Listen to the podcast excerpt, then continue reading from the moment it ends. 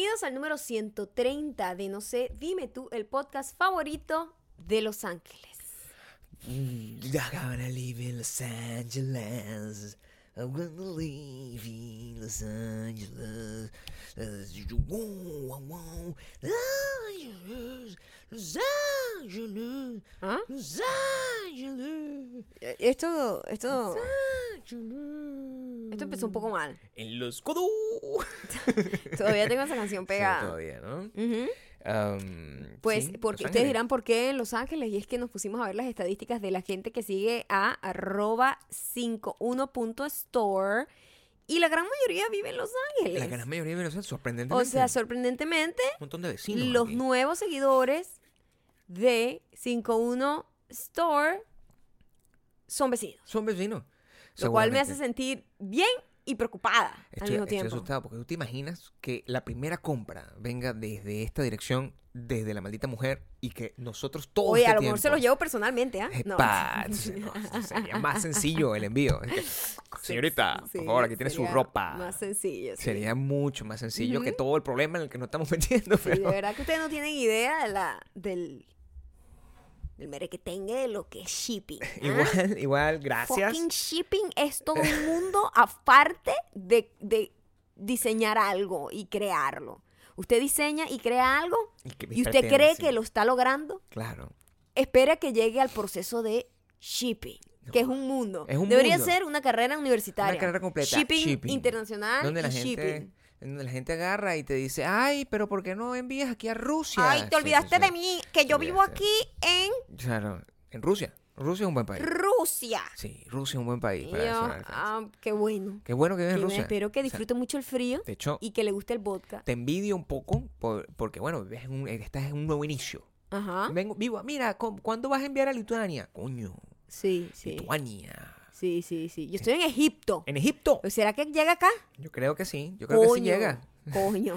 Yo creo que sí yo te voy a llega. mandar algunas estadísticas y algunos datos Lo que importantes. sí, lo que sí, que bueno, muchas gracias igual a la gente que sí sabemos que va, que está muy pendiente, que es, aparte de la gente, mi vecino, Los Ángeles, un poco de, de España, los españoles que siempre están ahí con nosotros, un poco de Argentina, un poco de Chile, un poco de México, por supuesto. México, siempre claro, no puede faltar. claro. Entonces, Y eh, Estados Unidos en general. Estados Unidos En todos lados. Pero nos sorprendió que Los Ángeles está ahí liderando. sobre todo Miami, que nos dimos cuenta fue hoy que Maya va a estar durante el Art Basel, que se llama eso. Así es, yo voy a estar por allá para el Create Cultivate el 8 de diciembre y como ya les dije, cercano a esa fecha, vamos a hacer el pop-up store de Pop-up 5.1. Store 5.1. Y entonces vamos a tener como un eventito, es un eventito sencillo para que ustedes vayan, vean la Gratis. ropa, compren, estén conmigo un rato Sí. y la pasemos bien. Exactamente. Em, aquellos que entraron, por cierto, a la medianoche del miércoles,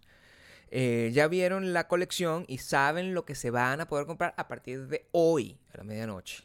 Este, si no tienes idea de lo que te estoy hablando, bueno, entonces sal de la piedra. Y si simplemente tienes idea, pero se te olvidó entrar, te recomendamos que igual te tienes que suscribir porque cuando te suscribes, que te- además te dan unos datos, o sea, te piden unos datos como tu, tu altura, tus, tus medidas, Talla de zapato. tu talla de zapato, eso nos permite a nosotros crear cosas, bueno, a nosotros no, al artista aquí. Yo soy el, el, el runboy, el mesonero.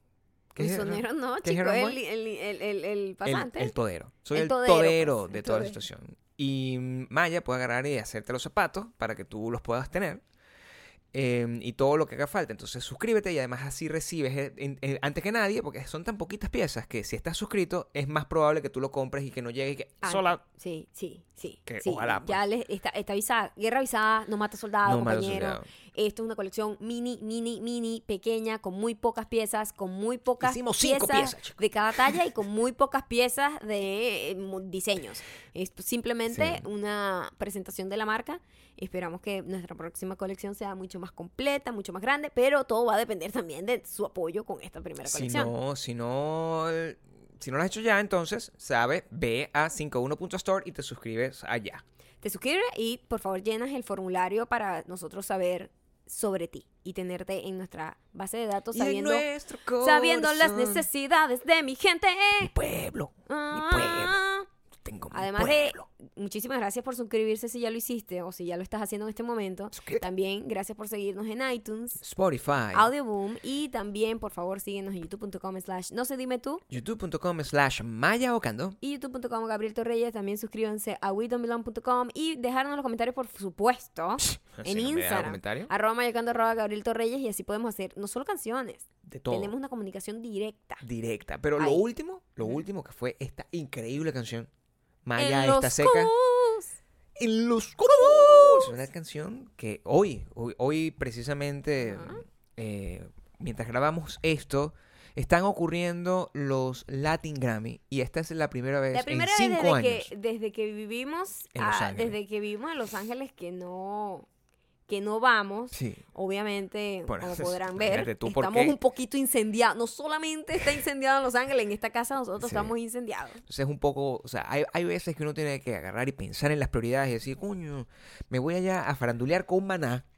que uno la pasa muy bien de hecho la, el año pasado fue Pasado. una de mis experiencias más agradables con esos premios en, en particular la Sí. pasé muy bien y yo siempre he ido con una marca que me consiente mucho Claro. Y entonces eh, la paso muy rico con ellos. Pero este año, pues, imposible. De hecho, Imposible siempre es mejor cuando vas así bajo perfil que cuando tienes que ir como a hacer cosas complicadas. Porque Ajá. cuando te tocó animar la fucking alfombra roja ¿Eso fue?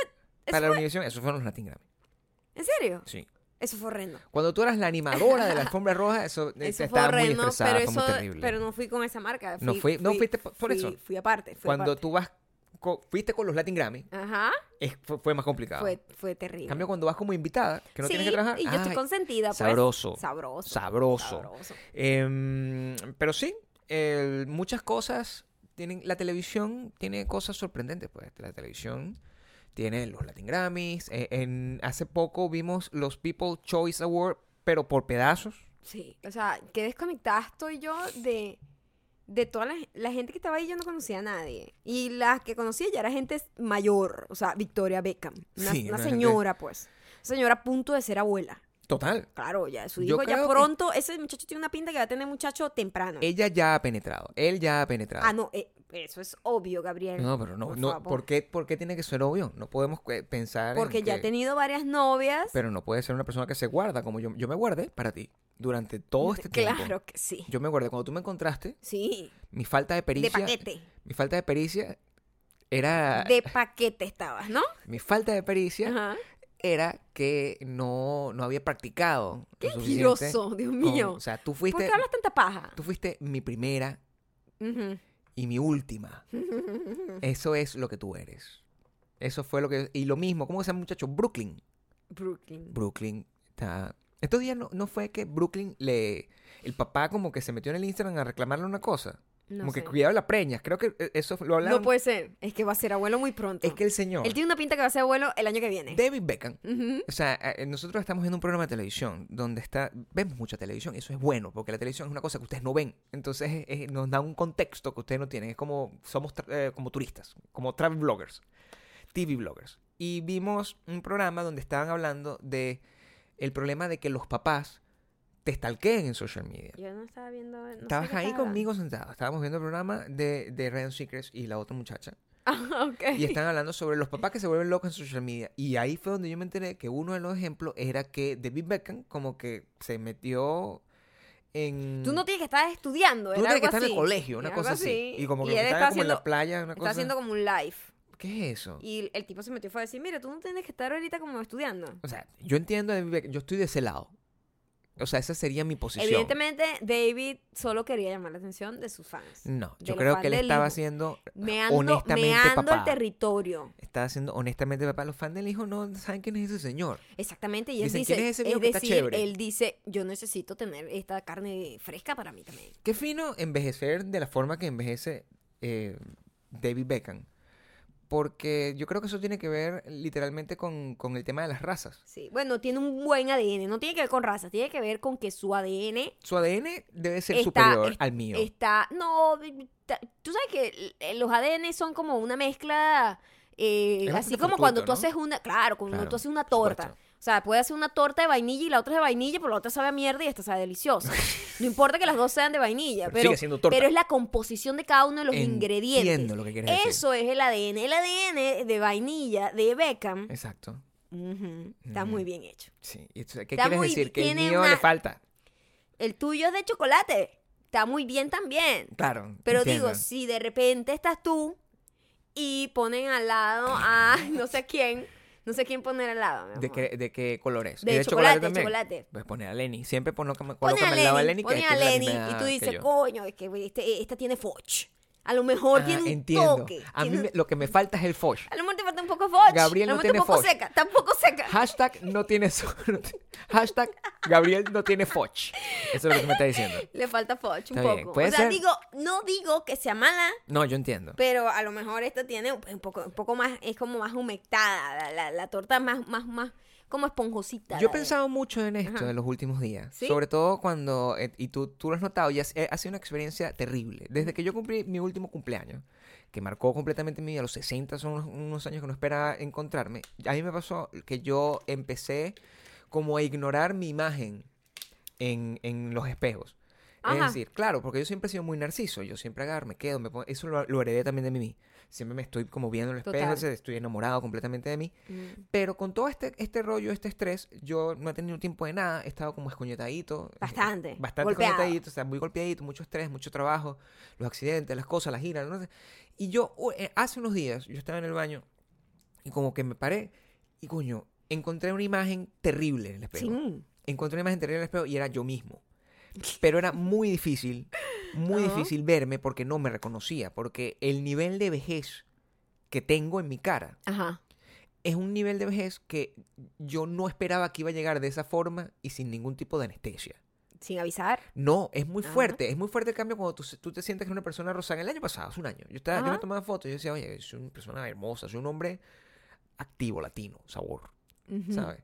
Y me sentí una persona rozagante y de repente me veo ahorita y coño, verga, He golpeado.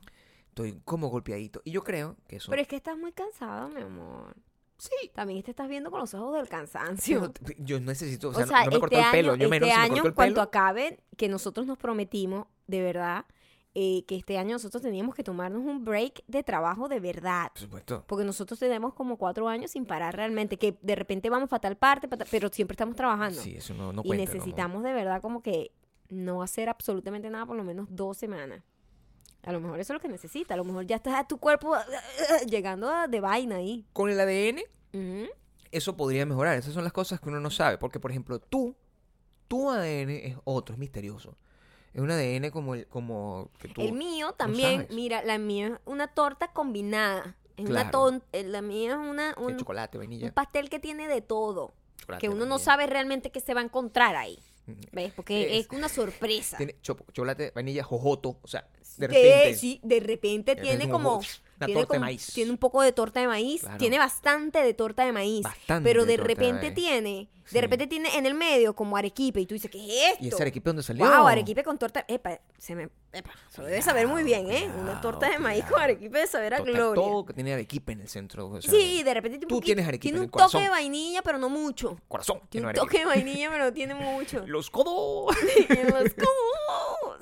Sí, un toque de vainilla nada. Tiene mucho. Sí. Y esa composición de ADN, hay gente que siente una gran, una gran curiosidad por saberlo. Sí, totalmente. Eh, últimamente ha estado muy de moda todos estos servicios de ADN, de tu, de saber tus ancestros, De saber tus ancestros. para saber la, como para saber la, la receta del pastel tuyo, para entender cuáles son esos ingredientes que te hicieron. Sí. Y a mí me llama la atención un pelo. Estábamos viendo supuesto. también, again, somos unos TV bloggers, ¿eh? Es lo que está Eh, diciendo. reportamos exacto. lo que vemos. Sí. Pero vimos a una tipa hablando que se había hecho. ¿Era un comercial o era, Era un artículo? no, tú, no. una, una nota. Era un comercial. Era un comercial tipo nota Era un informativa. comercial tipo testimonio. Exactamente. de eso era una lo que era. tipa que contaba que decía, oye, o sea, yo me siento muy orgulloso, muy orgullosa de conocer mis raíces que son andinas, porque mi mamá es, es peruana o mi abuela es peruana, una cosa así, y yo eh, me siento muy completa de saber que yo soy de allá, pues, o sea, que mis ancestros están ubicados, y yo, o sea, lo que a mí me sorprendió, y fue lo que te comenté, yo, dude, pero si yo- tú no te ves la cara que tiene, o sea, tú tienes cara de que vienes de allá, o sea, que, ¿qué es lo que te sorprende? ¿Qué, La cara, la yo cara que... quiero y yo, yo ¿qué me pregunto, ¿qué, ¿Qué estás esperando? ¿cuál es la curiosidad de querer saber eso? Porque yo ¿Qué digo, quieres saber? yo creo que hay un poco de racismo detrás de todas las pruebas de ADN. Un poco, Un muchísimo. Están tratando de ver cuál es ese ingrediente super fancy que tiene su torta.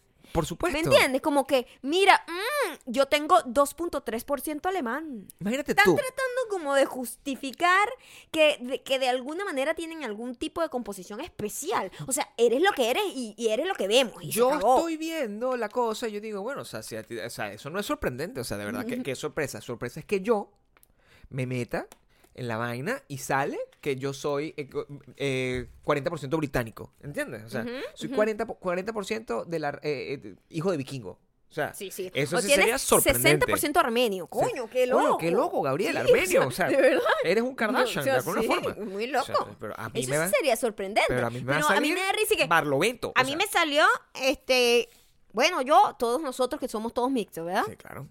A mí me salió no sé cuántos por ciento de Native American y no sé cuántos por ciento español y no sé cuántos por ciento no sé qué. Marico, en serio, necesitabas pagar 100 dólares para eso. No te ves la, 100 dólares, no te ves la cara. Además, como que No, no tiene espejo esa gente. No, es que no te dicen como lo que realmente tú más o menos quisieras saber, porque ¿No? te calculan la cosa. Mira, tú la mentira que se lanzan en todas esas cosas. Entonces, tú dices, ah, bueno, pero es que eso me hace con- conocer quiénes son mis ancestros. ¿Cómo coño de la puta ¿Qué? madre tú ¿Qué? puedes ¿Qué saber quiénes son tus Yo te voy a decir ancestros? una vaina. Si tú. Mi Ah. mamá no sabe quiénes son mis ancestros. Maldita Yo le- tú no yo- tienes ni foto de yo le- niña. no tengo ni foto ni niña. Yo le digo, mamá, pero tu, tu mamá, ¿qué era?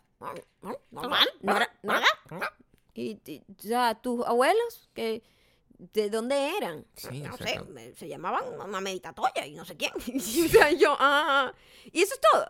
Se quedó hasta ahí. O sea, nosotros no tenemos ninguna historia de ancestros ni nada y no, no. No. me interesa porque si Están metidas porque bien adentro de la selva, eso es todo ni- lo que Ni saber. siquiera mi mamá tiene conciencia como de quién es más arriba de como su abuelo y ya. Imagínate, eso O sea, es todo lo que yo yo... le tengo mucha paciencia a esta gente que agarra y hace todo este- ese experimento para tener la nacionalidad de otro país, que es una cosa normal, en, sobre todo en tiempos de desesperación, tener como esa carta, porque en caso de que se te vence el pasaporte tienes una solución. Yo entiendo todo eso y entiendo ese proceso, pero nosotros somos incapaces de hacerlo. O sea, nosotros que somos puros, 100% puros mixto. Claro, Es decir, que todo lo que claro. encontramos puros de Claro, Lo monte. mío es un desastre. O sea, ¿Y qué necesidad tengo yo de ver esa estupidez? Que 100 me va a salir, que me va a salir indígena, que Sí. me va a salir español y que me va a salir como que otro indígena más. O 100, sea, no 100 jodas. dólares, 100 dólares botado así en la basura y me, me, me devuelven caucagua. O sea, coño, coño, better. O sea, Bueno, sí, sí. O sea, Sí, sí. cau- caucagua y barlovento. No, o sea, coño. No, puede- no me sirve, o sea. ¿De qué sirve? Y, y- quisiera la, la saber- búsqueda del no, A mí me encantaría saber también la gente que lo hace, si ustedes lo han hecho, porque es una cosa muy popular ahorita. Si ustedes lo han hecho, cuéntenme cuál es la resolución de eso. Tú pagas Sí. 100 dólares para una cosa que tú no estás 100% seguro de que sea totalmente verídico lo que te están diciendo, Sí. para unos resultados bastante amplios, bastante como que te dicen, eh, tienes no sé qué Middle East, y así como todo el Middle East. O sea, o sea, eres, eres maracucho, eres catine, tienes los ojos azules y te sale, mm, tienes no sé cuánto europeo. Ah, ok.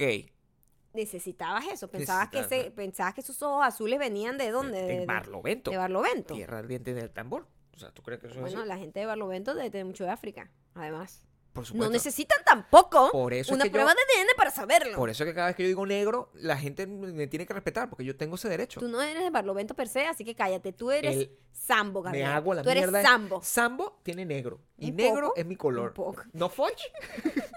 no tengo foch, pero tengo lo que hace No, falta. pero en serio, me gustaría es un saber racismo, si, es si- racismo. es- hay, yo creo que hay Sí, un racismo solapado rechito donde ellos están como tratando, la gente tratando de buscar como algún tipo de, pongo comillas, muy grandes, mejorar la raza y decir, yo tengo tanto porcentaje de irlandés.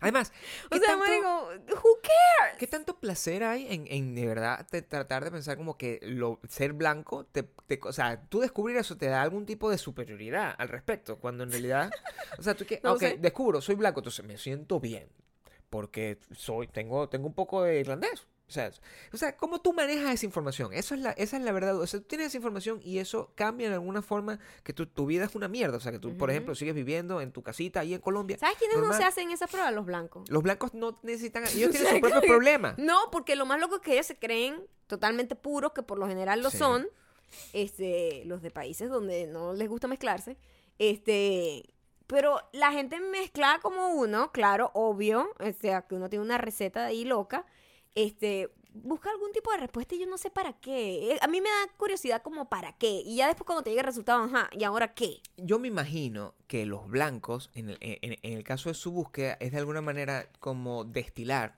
¿De son- dónde son- específicamente? O probablemente que son cool. Es decir, en su Sí, caso, sí, sí. en su caso tiene to- todo el sentido. Porque Ajá. ahí no es racismo. Ahí es Ujú. simplemente una gente que está con su Tengo problema. 20% alemán, Sí. 50% irlandés y 40 30% inglés. Ok, de pinga. O a, lo, o a- o o a lo mejor lo hacen esperando que en algún momento Qué algún increíble tatara, tu torta tatara- de vainilla con vainilla. que algún momento algún tatara, tatara, tatara, tatara abuelo Ujú.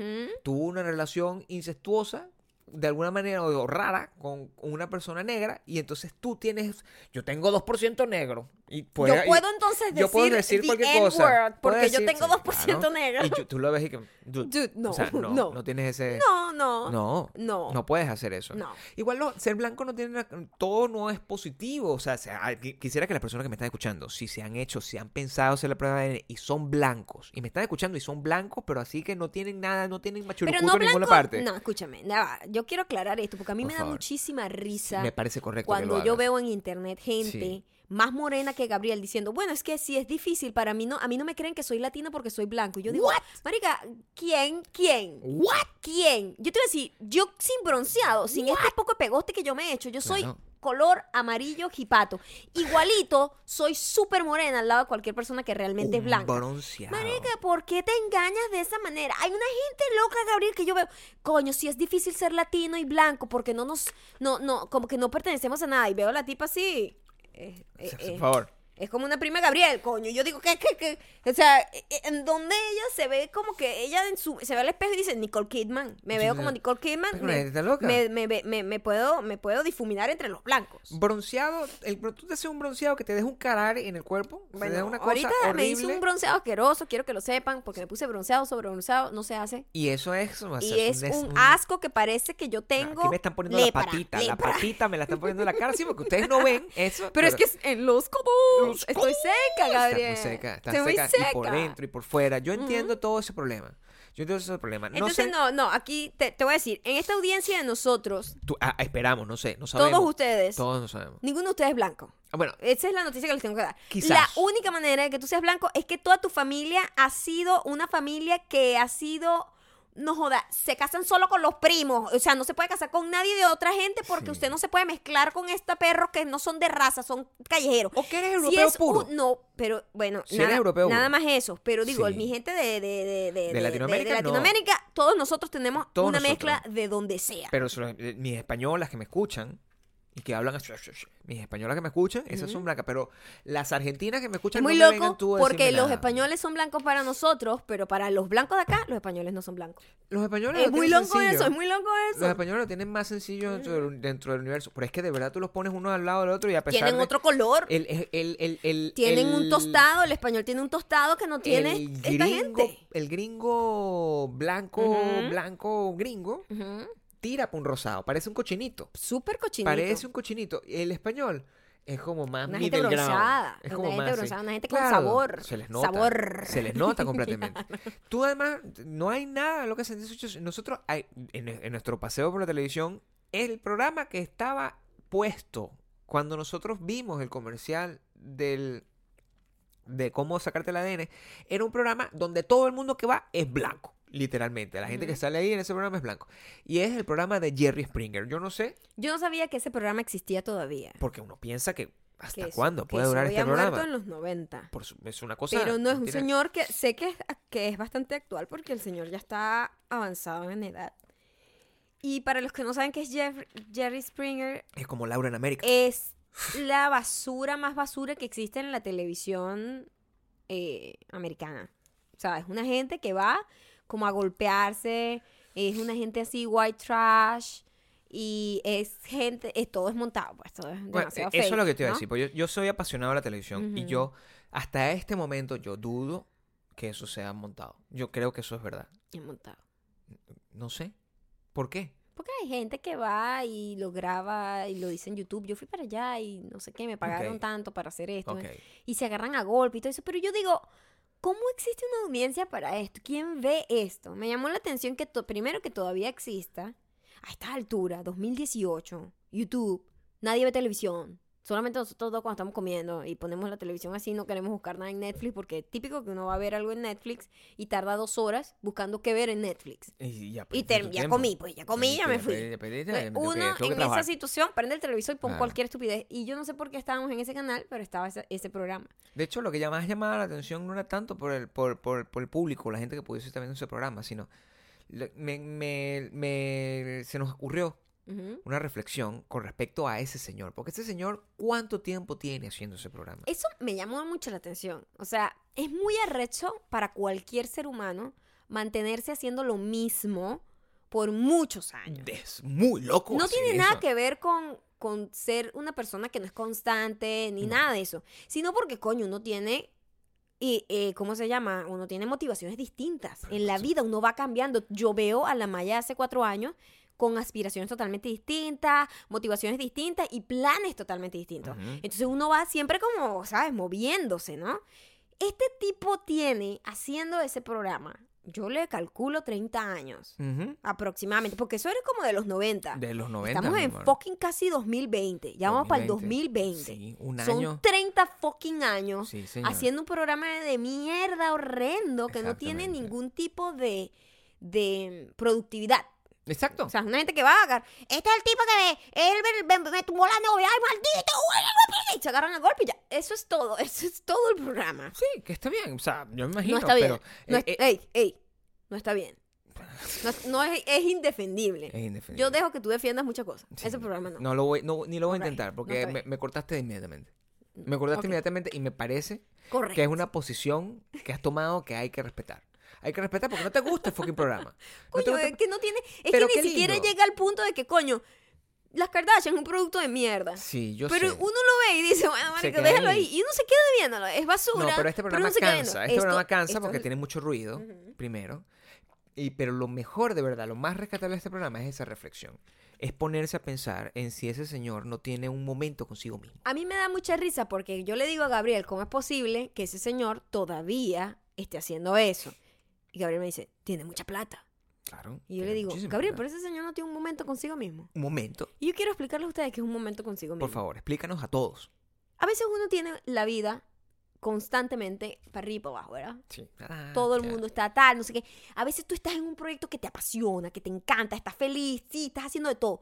Pero hay un momento contigo mismo. Hay un momento donde tú se calma todo afuera y tu voz interior empieza a decir, "Ah, yo no sé si quieres realmente hacer esto. es esa voz que te dice, yo no sé si de verdad. Claro. Yo en la mañana tenía burda ganas de hacer esto, pero si yo me pongo a analizarlo en profundidad, realmente vale la pena. Y te pone a pensar, ese es el momento contigo mismo. Y un Ok. momento que cualquier persona tiene que tener en algún momento de su vida, si no acaso varias veces al día. O sea, ¿Entiendes? Como uno, exacto. Yo te entiendo. Mientras tú vas ah, envejeciendo, tienes momentos como ese, pero más Sí. repetidos en, Ujú. en la semana y en Sí. el día, ¿no? Sí. Eh, ese señor tiene que haber tenido esos por mucho dinero y por muy, bueno, marico, este es mi trabajo y es de pinga. Tiene que haber un momento que él esté consigo mismo y diga, verga, yo hice- esto fue lo que hice toda mi vida, marica. El programa este asqueroso donde esta gente marginal se agarra a golpe. Es un momento de reflexión sobre tu, sobre lo, en lo que si estás en el camino correcto, si hasta cuándo vas a seguir haciendo, o sea, donde sea, tú y agarras y, si- te y haces si- un check. Un check Un sobre, reality sobre check. lo que tú has hecho en tu vida. Entiendo. Entiendo como que, coño, realmente estoy donde quiero estar, realmente voy a alcanzar. Ese señor debe haber tenido otra aspiración, quizás. Yo no Por creo que él se haya parado. Por lo general tiene que... No puedo imaginar una persona de soñando niño, de con ese programa. Yo lo que quiero es tener un programa donde la gente se mate a sí misma mientras yo lo monto todo y gritan y le pongo pito a todo para que por favor las groserías no salgan en televisión. ¿Tú crees que esa Imagínate ese sueño. No creo que eso haya sido No. El sueño de ese señor. No creo, No. honestamente. que Porque una niño- persona que de repente No. Ay, yo, yo sueño con curar a los animalitos. Yo y crece, se convierte en veterinario y de repente dedica toda su vida a eso. Coño, eh, lo entiendo. A lo mejor se puede convertir hasta en- cantante reggaetón. Igualito le gustan los animales. Entiendo, entiende que se quede haciendo una carrera como Sí. esa apasionante por toda su vida. Sí. Pero esto, que es como una cosa transitoria, coño, te dieron un programa marginal donde la gente se agarra coñazo, tú dices, aprovecha la oportunidad, me hago un nombre, coño, move on, haz otro programa, haz otra cosa, avanza. A los reality check pueden ser de distintas formas. Esos momentos consigo mismo, los tuyos son bastante espirituales y bastante, mm, digamos, motivacionales, internos, psicológicos. Mi reality check es este que yo me- te, te- comenté que Sí. empezó a tener, que Tu cuando yo me reality veo. check es, Es es físico. físico. Es totalmente físico. Mi es la reality, no, mi reality check Sí. es de motivación. Es como que Sí. yo estoy súper en, mira, todo está saliendo bien, todo, Exacto. todo está encaminado, todo está rechísimo y de repente yo estoy, Yo no tengo... ay, pero de verdad, mañana me tengo que parar a las seis. Realmente yo quiero pararme a las seis. Vale la pena pararme a las seis. Este programa realmente lo quiero hacer. Entiendo. Sí, sí, sí. Después se me quita. sí, yo Pero sé. ese momento lo tengo. Yo no, yo estoy completamente loco desde el principio. Ok. Es decir, yo me paro en la mañana con toda la energía, soy una comiquita. ¡Ah! Sí, sí, sí, me paro, quiero hacer todo lo que, lo que tengo que hacer y sé que todo lo que estoy haciendo está bien. Nunca tengo dudas de que lo que esté haciendo esté Ajá, mal. Ajá. Jamás. Ajá. Eso no es un momento que Sí, pasa. No tu tengo- egolatría no te lo permitiría. No puedo. No, No puedo. Así, hija- hijo mira, de Mimi. La egolatría a mí no me deja pensar que lo que estoy haciendo está mal, ni me deja jugar maquinitas en Las Vegas. Son dos cosas que no van Ah, a pasar ¿qué nunca. tiene que ver eso? Bueno, porque no puedo dejar que nadie, de- que, que la suerte decida mi destino y mi éxito. O sea, yo no puedo dejar y pensar que es la suerte lo que me va a dar a mí la plata. Tengo que ser Ah, yo que lo oh, logre. por supuesto. son dos cuestiones que están, que, que son como reglas cardinales de mi vida. Ujú. Y en ese, en ese sentido, yo simplemente me paro con todas las ganas, con toda la emoción, y yo puedo estar cagándola, pero yo sé que eso lo voy a arreglar en el camino, Ok. pero sé que yo escoger las cosas. Yo, esa duda no me presenta. Claro, ahorita se me hace difícil porque cada vez que tengo esos momentos, lo que voy, voy a optar por eliminar todos los, tel- lo- los la- las cámaras y los espejos de esta casa, porque verme me hace mucho daño. Me hace muchísimo daño y pasa en distintas situaciones. En estos días yo estaba viendo simplemente una cosa así como en el, en el retrovisor del, del carro y verga, o sea, es como, ¿quién es ese señor? O sea, es muy difícil, muy difícil. ¿Quién es ese señor? Está así, me, te- me termino de hacer pupú, me paro, estoy enfrente del espejo del baño imagen. y estoy así con la camisita, que es la- el, el momento más, más eh, débil, más de, de weakness, más, más, más, Más humbling. más homely que uno puede tener una persona que está con su franelita o con un suéter y con los pantalones abajo, desnudo, con las bolitas al aire, y se para y se ve frente al, al, Al al- espejo. mientras te estás subiendo los pantalones. Y mientras te estás subiendo los pantalones, ahí sí tienes tu momento de revelación y tú dices, Ujú. verga, marico, ¿quién es este carajo? O sea, empiezas... este carajo hace un, hace un año era otra cosa, estaba bueno, ahorita es como un señor, es un señor mayor y empiezas a gritar todo ese tipo de cosas.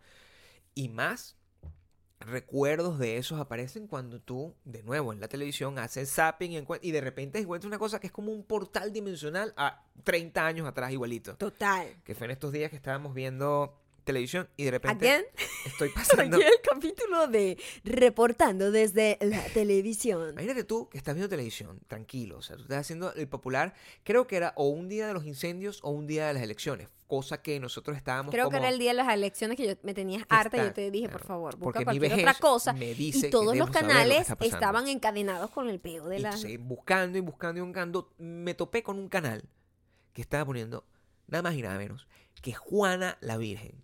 Juana la Virgen, la original. La original, No que, Jane the que- Virgin. que es una novela venezolana. Es una novela de Venezuela.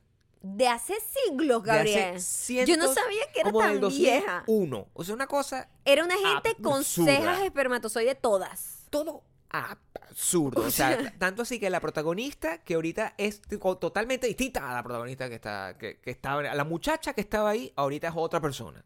Es una persona que ha cambiado completamente. Y notar como, wow, de nuevo, el reality check, yo no Fue lo un hago reality check. No lo hago conmigo, lo hago con la gente. Sí, totalmente. Fue ¿este un pana quién le dijo que check. actúa? Primero, nadie actuaba ahí. Nadie actúa nada. Nada. Nada. Na- o sea, era una. Yo no es que creyera que actuaban bien. No, porque Tampoco. siempre son actores de Y televisión. yo, no puede- sí, yo nunca he sido fanática de las telenovelas, nunca, no hay ni una sola que yo haya No. visto de principio a fin, ni una en la historia de mi vida. Es más. Y es como que siempre la, lo que he medio visto que se ha hecho popular o que sabes de su existencia es porque son prácticamente para tu reírte, para tu burlarte de lo malo de que lo malo que es todo. ¿entiendes? Es más, les Exacto. informo que si Maya en algún momento sale en una telenovela, lo va a hacer con toda la conciencia de que actúa mal. Mal, O sea, está hecho claro, para eso. o sea, claro. nadie que quiera desarrollar un talento Puede actoral creer se queda que- en las no, telenovelas. Nadie puede creer que es buen actor pasar. ahí. O sea, en ningún país.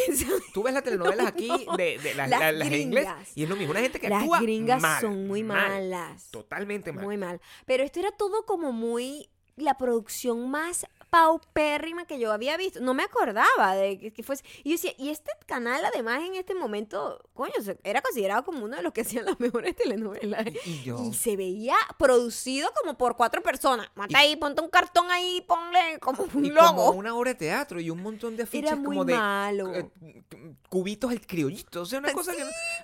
Era una marca, una marca de estos cubitos que tú utilizas para aderezar las comidas, era como la el sponsor de todo, estaba plagado por todos Todo. lados y era, ¿tú crees que yo sentí nostalgia? Yo lo que sentí fue vergüenza. Y estás diciendo, O sea, pero ¿por qué pero está poniendo mira, esta te voy a este explicar exactamente lo que sentí Ese es mi ADN. lo que tú sentiste al ver esa telenovela y tú dijiste, ¿qué es esta mierda? ¿Qué bolas que esto es una parte de mi, de mi, de mi ADN? Sí, Porque ni es- es siquiera... parte de tu ADN no es cultural. cosa- cultural, porque Es no es tuyo, no, no. Es, no es una cosa que tú No te desarrollaste, no, no. son gustos, Es no, no cosa- es una cosa que tú te identificas. Una cosa con la que estás obligado Pero- a convivir. Pero coño, la gente en Venezuela, ah, Juana la Virgen, Eso, coño, la madre, cubito el criollito, criollito. Absurdo. Y no es un chiste, no es un chiste. O sea, no- ni siquiera para nosotros es un chiste, era confusión. Eso que tú Era sientes es lo que yo a veces siento cuando veo en retrospectiva y me acuerdo de esa niña Claro. en ese monte pasando Sí, roncho. Y yo digo, "Ay, exacto. ugh". hay un Es pelo eso. de... ugh". Pero que no es negación, sino confusión. Nunca es negación. Porque además cuando estabas en tu momento no Sí. te hacía tanto ruido, pues. De hecho, esta novela nunca, o sea, en, es- en ese instante de mi vida estoy seguro que yo estaba haciendo una cosa que no tenía absolutamente nada que ver con el arte del espectáculo. Probablemente estaba por ahí bebiendo, drogándome y es follando. te O voy sea, no a estaba decir, haciendo ninguna otra "Epa, cosa. no eras casto hasta que me conociste. Bueno, sí. ¿Qué pasó? Bueno, es... Miren qué rápido cambia la... para aquel Gabriel. entonces, para aquel entonces tú y yo ya estábamos ya como en, arte del Claro que no, eso es muy viejo. Yo No ni sabía. siquiera, primero yo nunca vi la telenovela, cuentas, pero ¿no? sé que existía. Sé que existía la telenovela y no me acuerdo ni Nadie vio siquiera eso. de Yo creo que lo daban al mediodía. O sea, No tengo idea. se me hizo muy Eso sí difícil no- porque tenía como muchos actores que todos eran como importantes, pero, es verdad, tenía pero como no sé quién es el protagonista. Nunca supe quién era el protagonista, solo vimos un episodio. Y solamente sabíamos quién era la protagonista, porque ella estuvo en todas las escenas, pero salían como 300 actores que se suponían eran como importantes. Había hasta una que tuvo un video porno y tampoco. O sea, Tam- una cosa. No, sabe- no sé. No sé. Ella, ella fue la original Kim Kardashian, ¿no? Sí, Lo que pasa es que bueno, de un, po- de un pueblo pobre no sacó el dinero. no pudo montar el imperio que montó Kardashian. Y apareció un carajo que yo, imagínate tú el nivel de locura, de, de toda esa, el nivel de conexiones que hace todo esto con la, la energía metafísica que empuja mi motivación para vivir constantemente y hacer las cosas mejor. Un- Con dejo de odio. Y resulta que estábamos, estábamos viendo y había un actor, un actor que es un muchacho de, un- de una ciudad que se llama Maracaibo, Venezuela, y es un actor que estaba ahí. Y yo decía, oye, ¿por qué yo no me acuerdo de este huevón? Y me acordé. Me acordé físicamente de por qué yo estaba. Y me, me- o sea, sabía que tenía una conexión con ese personaje. Ajá. Y nada, o sea, dejamos de ver la novela y yo como que me quedé, se quedó en- eh, detrás de mi cabeza. Como que, ¿de dónde conozco yo ese huevón? Mientras estábamos haciendo, quién sabe qué compra, no sé, ¿quién es ese huevón? ¿Quién es ese huevón? Y me acuerdo que es que ese huevón era la imagen Ujú. de una ferretería en la que en mis momentos, Más bajos. en mis momentos más bajos, Fue- ese fue tu momento más bajo yo creo. de profesional. En ese momento yo igualito no sentí la duda, porque fíjate la en ese diferencia. entonces tú tenías mucho más ímpetu, Gabriel. claro, o sea, tú sabías que eso era algo pasajero. yo me sentía atrapado en el infierno de Exacto. trabajar en una agencia de publicidad que llevaba la cuenta de una ferretería. O Qué sea, vaina más marginal. Nunca yo he sentido tanto odio en mi vida y ganas de triunfar como atrapado en una agencia donde yo tenía que agarrar y convencer a un señor que tenía un imperio, porque yo una vez fui como a sus oficinas y era como un, un imperio, así como una casa de narco, las oficinas de, de convencerlo de, de una manera creativa de vender un tornillo. O sea, tú sabes, ah, cosas Ah, más coño, humillantes. vaina más triste, chamo. Un escritor, un una- creativo, un poeta, un visionario, Un artista vendiendo un maldito tornillo a un gran cabeza de ñame. tratando de hacerle entender que su idea de lo cómo se vende el tornillo está mal. Ajá. O sea, si hubiese sido por mí, yo le hubiese dicho, señor, honestamente usted no debe gastar en publicidad. Usted no puede gastar publicidad porque los tornillos se van a vender, así usted no lo promocione. Pero ¿cómo yo le explicaba eso? Señor, si es mi sueldo venía de eso. Entonces tenía, tenía como un jefe que además creía que sabía todo lo que estaba haciendo y no sabía nada. O sea, imagínate todo el nivel Era tanto que no sabía. Que había, tanto. había una palabra que no sabía decir. No sabía. Que era importante. Es una palabra importante en el mundo del negocio. Claro. Entonces dije, negocia, Y decía, negocia. negocia, Decía, hashtag, negocia. negocia. Coño de la madre. Y Y, tú- él, teni- él fue tu jefe como temporal. Como por un año. Que fue como tu momento de más de más humillación Sí. profesional Nunca que he has pasado sentido tantas ever. humillaciones. O sea, Ese año fue muy difícil para se nosotros. empeñaba, Ujú. Se empeñaba. Él, además, como que estaba, e- era muy difícil porque se sentía muy orgulloso de todas las cosas que pasaban, de todas las cosas que producían. Y- Muy a los Jerry Springer. Sí. es- Spring, era Blair, Springer. Springer. Estaba muy orgulloso de lo que hacían. No estoy diciendo que, que, eh, sea malo ¿no? o, o que no sea digno, no, sino que había mucho orgullo detrás de todo eso. Y, pero uno sabe las limitaciones de lo que hace. Si uno está produciendo Jerry Springer, ese, ese es el ejemplo que te pongo, tú no llevas, eh, Jerry Springer puede, puede ser bueno, puede funcionar para una audiencia, pero tú no lo llevas para los Golden Globe, ¿verdad? Tú no llevas lo que Jerry Springer para los Golden Globe. Eh, la intención era llevar unos comerciales de tornillo, de tape, de tape, de tirro negro. Ay, de verdad. unos comerciales de Epa, tirro además negro, el- era malísimo el producto. de tirro negro, unas cosas, y llevarlos a una competencia de publicidad.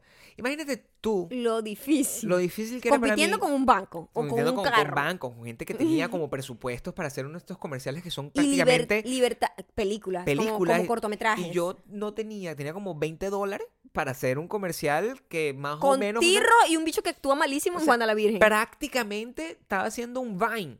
Y tratando, o sea, o sea, era como Estabas el bien pionero. avanzado, eras el bien pionero de hacer un Vine. O sea, un Sí. Instagram, un Instagram de, de, de 15 segundos, que esas cosas funcionan.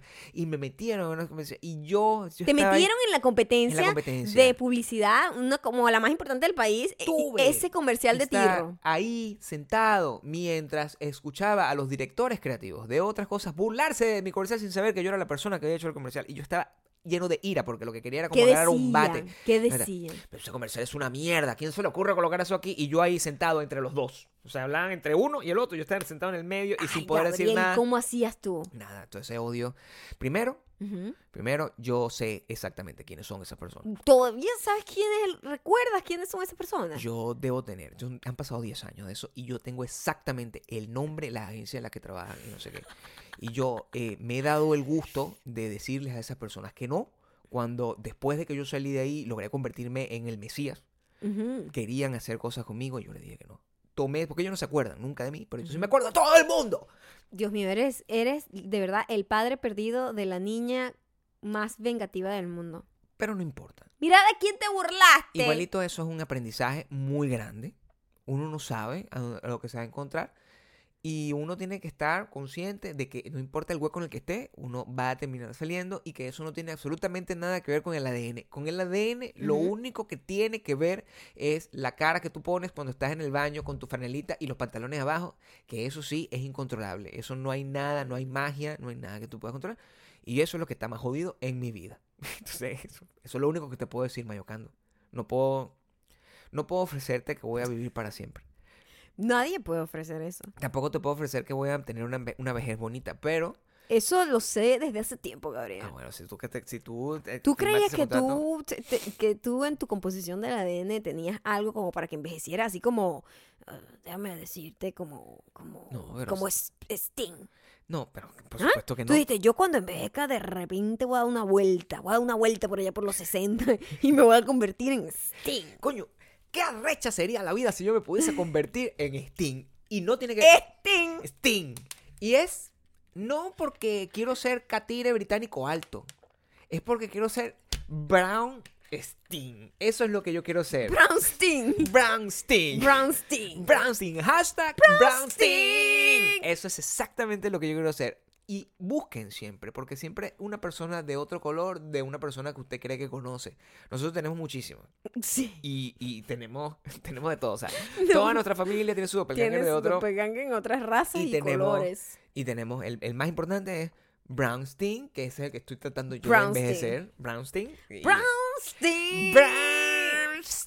Brownstein. Recomienda. Sí. Vamos a recomendar. Esta recomendación viene auspiciada por la isla de la fantasía. El avión. El avión. El avión. El avión. El avión. Mira, nosotros, yo, estamos rodando. ¿Cómo caímos ahí? Te voy a explicar. Estamos rodando Ajá. por eh, la ciudad de Los Ángeles. Y esta es la única ciudad de Estados Unidos, para que la gente sepa, donde hay vallas importantes de películas y series de televisión en todos lados. Aquí Ah, no hay vallas de nada más. De nada más. Solo de series y de películas. Eso pega mucho porque nosotros en Chicago había vallas de tiendas, había vallas de, de bancos, vallas de cosas, pero aquí solo hay vallas de series y películas.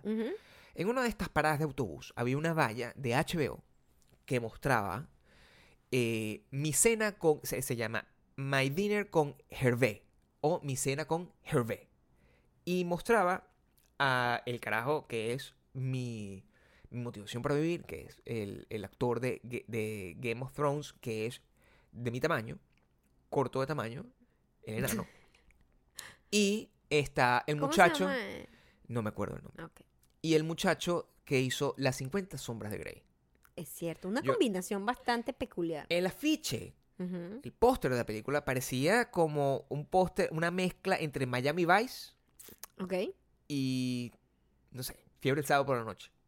Y yo veo eso y digo, oye, esto, hay una historia ahí que contar. Es una historia interesante. que Eh, contar. te, te- te capturó inmediatamente. Me capturó inmediatamente, y entonces cuando llegamos aquí un sábado y que, mira, yo lo que quiero es ver la película, yo tenía ya esa baja manga y le hice a Maya la propuesta y terminamos viendo My Dinner con Hervé, que está disponible en HBO. Si ustedes tienen HBO eh, Go, probablemente lo puedan ver on demand, o si no, a lo mejor lo pueden estar pasando en su país. Ujú. ¿De qué trata My Dinner con? Bueno, trata sobre esta cena. Es un, es un periodista británico que se le ofreció la oportunidad de entrevistar a un escritor aquí en Los Ángeles.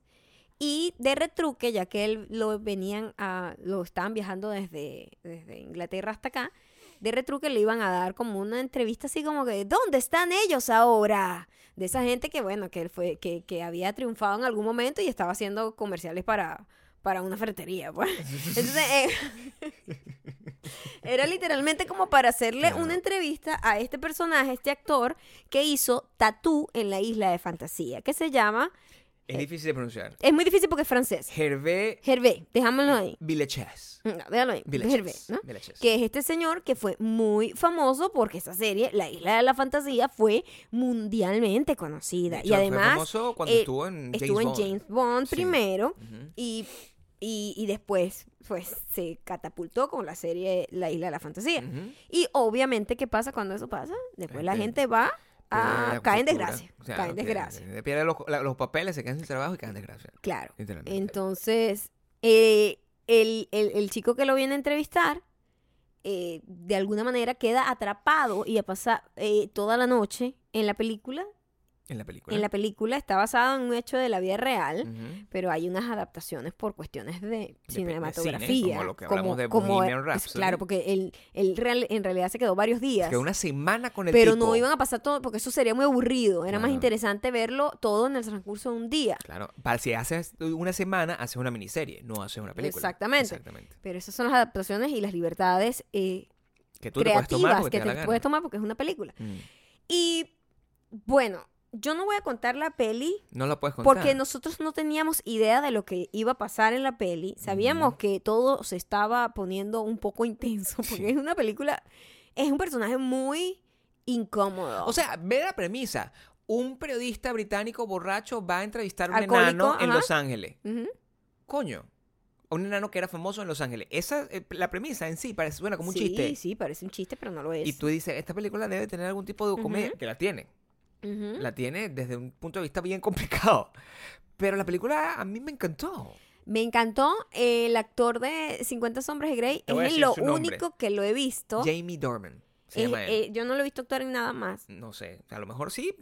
¿Sí? Yo no lo recuerdo. Yo no lo recuerdo. Yo es no primera recuerdo. vez que lo recuerdo. Sí, obviamente. Y me pareció bien bueno. no, me pareció eh, que lo a- hizo muy bien. El chico de Game of Thrones, Peter Dinklage. Dinklage. se el, de El- Game of el- Thrones, Sí, el muchacho de mi tamaño. magnífico. Excelente. O sea, es increíble es ese el mejor carajo. actor de su generación. Es lo máximo. Es impresionante lo bueno que es. Y la adaptación que no hizo el gran amigo de Queen, el Ujú. Malek Vaina, Sí. este hizo un cambio de voz que te vuelves loco, porque ese Es tipo tiene una voz súper deep y súper interesante y súper... habla Sí, así sí, como sí. todo gruesito. Y bueno, Tatú hablaba así Como Y en- con acento francés. el avión, el avión. Y, y, con- el acento francés lo hacía buenísimo, o sea, no sé. fue maravilloso. Mira, el, el- el- la película, el- la persona que vivió la experiencia fue la persona que escribió la película y la persona que lo dirigió. Y nosotros quedamos fiebrudos con la película y averiguamos sobre, sobre este personaje que resultó ser, primero, rockero. O sea, era uno de los carajos que comenzó la banda Bush. O ¡Qué sea, vaina loco! así, era baterista de Bush, así comenzando. Y de- eh, estuvo en una- otra banda heavy metal que se llama Anvil, que es una película que, que le hicieron un documental que lo hizo él mismo, es el- considerado uno de los mejores documentales de rock del mundo.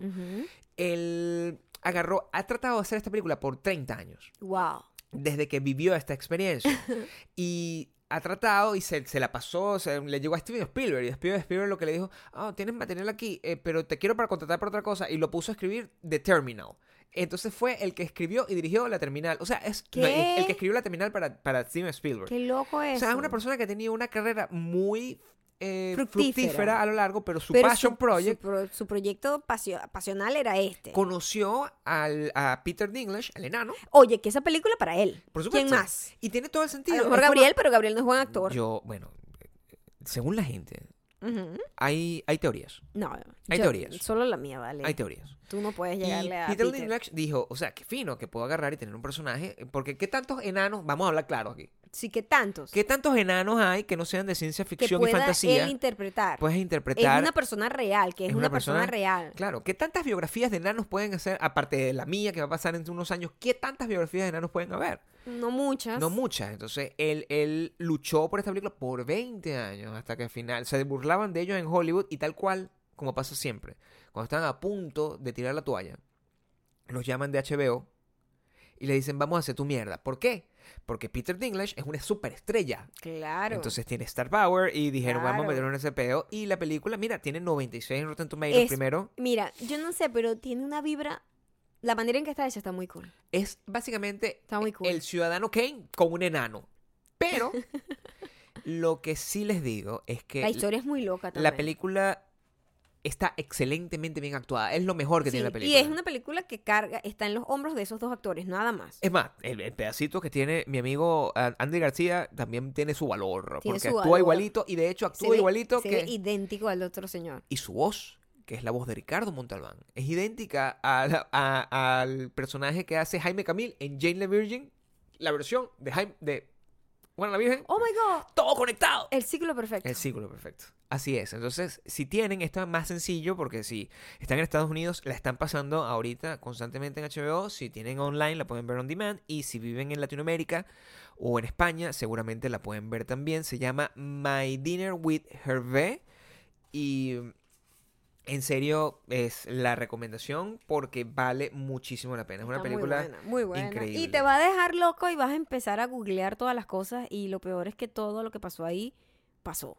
Es aterrador. Claro, porque en, e- en esos casos, tú lo que haces es preguntarte, verga, esto está muy loco. Esto, Esto es- pasó. esto está muy Esto loco es para, real, para- esto para es- ser... Es real. Y tú dices, coño, ¿qué, qué, qué tanto de esto? Eso es lo que te pasa también con, con las... Con las...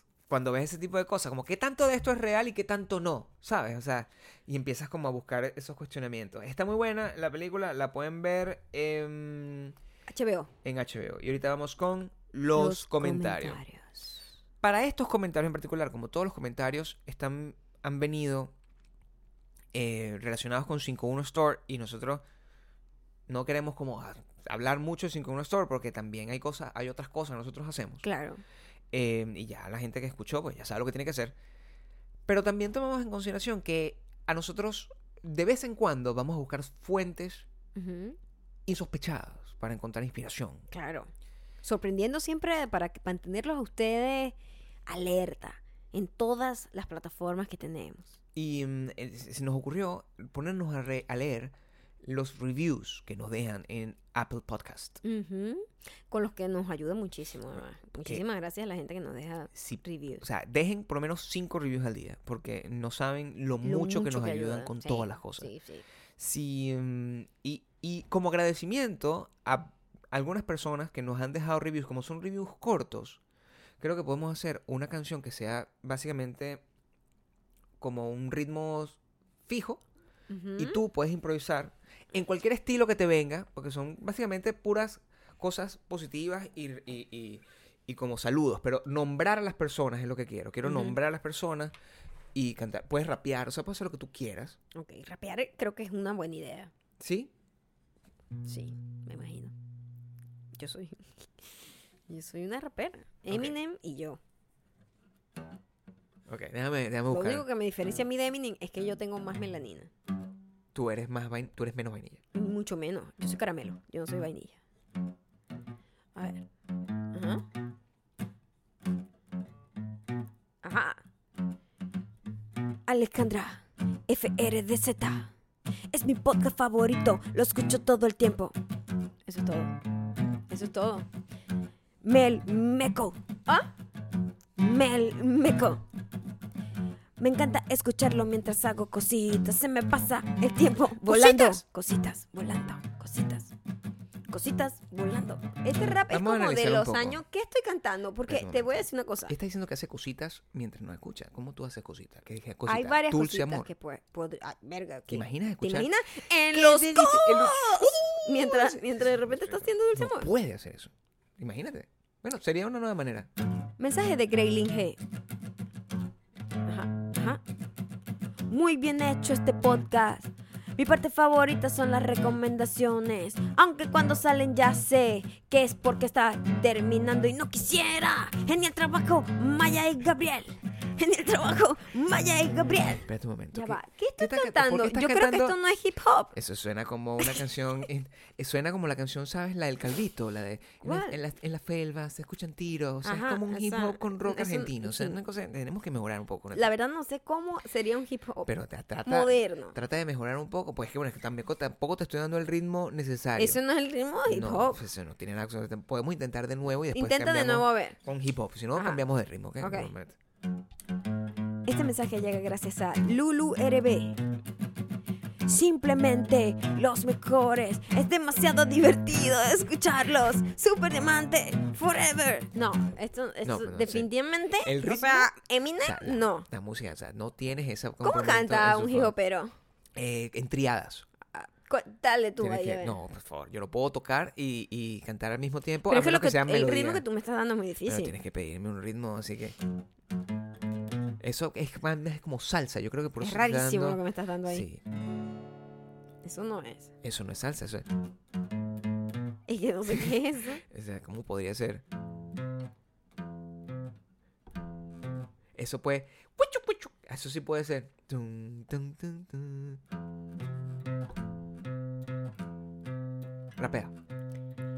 Esto dice Paola Gutiérrez. Y la reta. Coño, qué nombre tan complicado. Elocuentes. Y para mí que vivo en Los Ángeles, siento que no estoy sola en este mundo. Me encantan. La mejor compañía para toda hora. ¿Qué soy, Molotov? O sea, marica, que no sé nada. ¿Tus ritmos? ¿De verdad? Nada. Esta fue una de las personas que escribió de Los Ángeles. O sea, Sí, ¿ves? Es o una sea, de las personas. alguna- Tenemos mucha gente acá. Pero que el, el, de verdad que no sé cómo, cómo, cómo Chamo, pero, o sea, cántame un una canción. poco- o Cántame una canción. Los pollitos. Maya, Maya, Gabriel.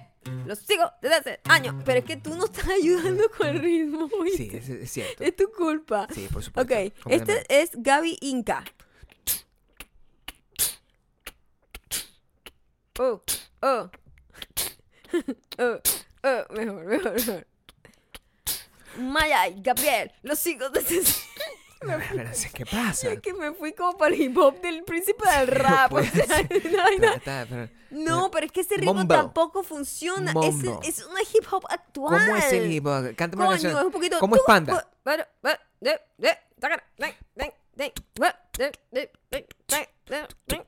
Vaya, Gabriel, lo sigo desde hace años. Y estoy tan orgullosa que ustedes se me sale el pecho la emoción de verlo triunfar cada vez más. La emoción de verlo más. Señores, si estamos. No, yo creo ¿Eh? que esto debe parar. Estaba llegando ya. Casi, ¿no? Eh. Sí. Yo te- tengo que hacer el. Y si intento ser como Beyoncé y tú eres como Jay-Z. O sea, yo no sé qué hace Beyoncé tampoco, ¿eh? Se Canta. Oh, Bien, se canta muy bien y tiene un- una buena pared. Eh, Este por me encanta, este por me encanta, este por me encanta, este por me encanta. ¿Quién canta Todos los días, Trigir Loli. No, Trigir. No, yo, yo, yo debo parar. Yo debo parar porque si yo estuviera escuchando esto estaría molesta en este momento. Tienes toda la razón. Bueno, lo Sí. intentamos. Lo intentamos. Nombramos el cuánta hip gente. hop sabemos que no es algo el, que el- se nos el da. hip hop El hip hop. Es una cosa No que es algo que se nos da. Nosotros somos más pop de iglesia. Que sea. Sí, sí. Podemos terminar una Con una canción. Sí. Pop iglesia sencilla. Busca uno larguito, o sea, mediano. mediano para poder tener, sacar el hit. Ok, lista. Ok, perfecto. Este mensaje llega gracias a Gabriela Aliso.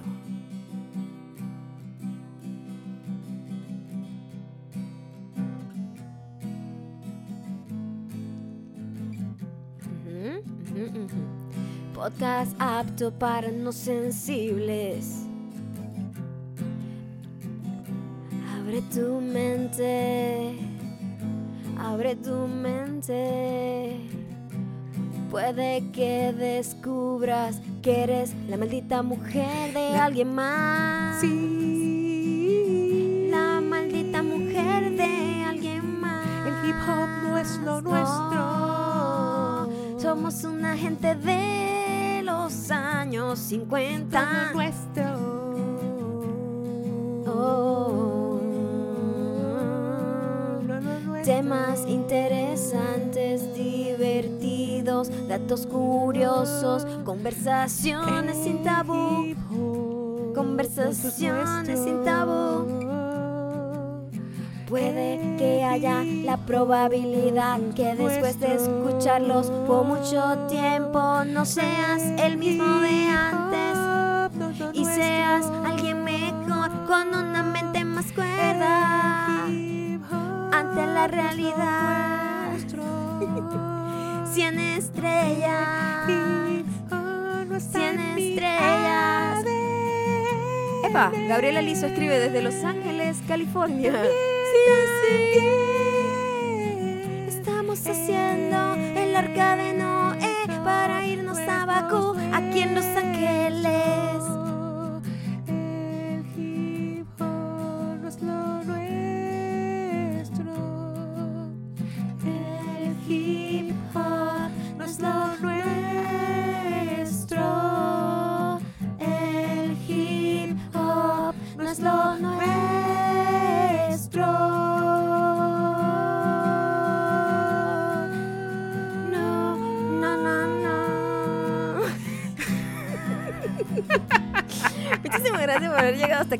favor, síganos en arroba mayacando arroba Gabriel Torreyes y ahora arroba 51.store. Ya saben que a partir de hoy a la, al- o sea, ya mañana, hoy, mañana, al medio- coño, vayan a la página.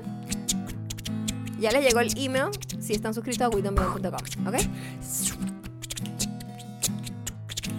Uno se tiene que apegar a lo que hace, aunque uno se tenga esas preguntas.